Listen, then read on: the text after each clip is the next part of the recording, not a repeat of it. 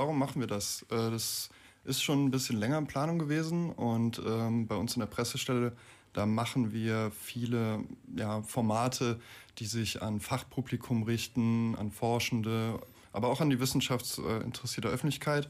Und da haben wir uns gedacht, wir bräuchten auch noch ein neues Format, etwas leicht zugängliches und ein Podcast bietet sich ja da sehr gut an. Ja, apropos gleich zugänglich. Vor knapp zwei Wochen kam ja die erste Folge schon raus. Da habe ich auch mal reingehört. Da ging es um Tunnelbau. Ihr seid ja auch direkt da ganz plump ans Thema herangegangen mit der Frage, warum baut man eigentlich einen Tunnel? Das fand ich ja irgendwie auch sehr amüsant.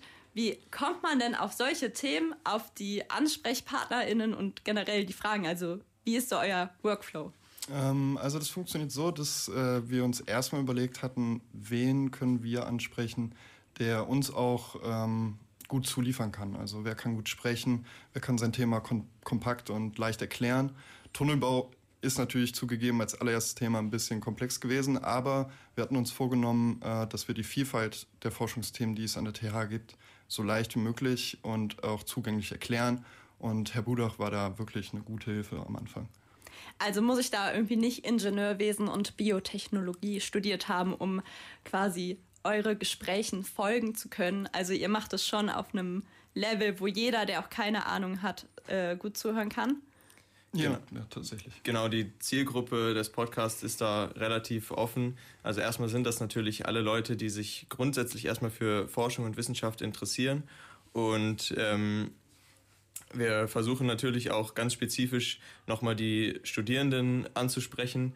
Ähm, vor allem natürlich dann auch diejenigen, die bereit sind, sich mit so einer großen Themenvielfalt, die die TH bietet, auseinanderzusetzen. Also Tunnelbau in der nächsten Folge dann ähm, ein Designer. Ähm, und wenn man so eine große Themenvielfalt abdeckt, dann kann man gar nicht ähm, wahnsinnig groß ins, ins komplexe Detail gehen. Du hast es ja gerade schon angesprochen, nächste Folge, die kommt ja am nächsten Montag raus, also die, eure zweite Folge quasi. Ich bin sehr gespannt. Ihr habt mir einen kleinen Teaser mitgebracht und da hören wir jetzt auch mal rein. Konsumkultur, das sind wir. Wenn wir morgens aufstehen und dann über den Tag hinaus äh, leben, äh, konsumieren wir.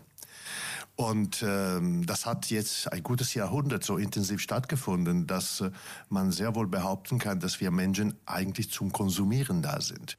Und diese Aussage finde ich irgendwie ziemlich krass. Wir Menschen sind nur zum Konsumieren da. Äh, was erwartet uns in dieser Folge? Kannst du mal so ein bisschen spoilern? Genau, also das ist ähm, Professor Paolo Tominelli von der Köln äh, oder Cologne International School of Design, also ein, ein Designer, der sich vor allem mit Konsumkultur beschäftigt. Und ich habe den Ausschnitt jetzt natürlich mitgebracht, vor allem weil außen, also außerhalb vom Kontext, weil der dann vielleicht ein bisschen neugierig macht. Aber ähm, so breit wie zum Beispiel Herr Tominelli den Begriff Konsum und auch den Begriff Kultur und Konsumkultur fasst, ähm, ist es dann vielleicht gar nicht so schlimm, wie es sich auf den ersten Blick anhört. Aber das muss man dann vielleicht nochmal am Montag in der Folge nachhören. Ja, hast du gut drauf verleitet. Montag kommt ja dann quasi die Folge raus. Wo können wir die hören? Ähm, auf allen gängigen Podcast-Plattformen und auf der Website der TH Köln, th-köln.de slash podcast. Super, da freuen wir uns. Vielen Dank, dass ihr hier wart. Benedikt Bremert und Philipp Hambach mit dem Podcast Hör mal, wer hier forscht. Ein Podcast der TH Köln.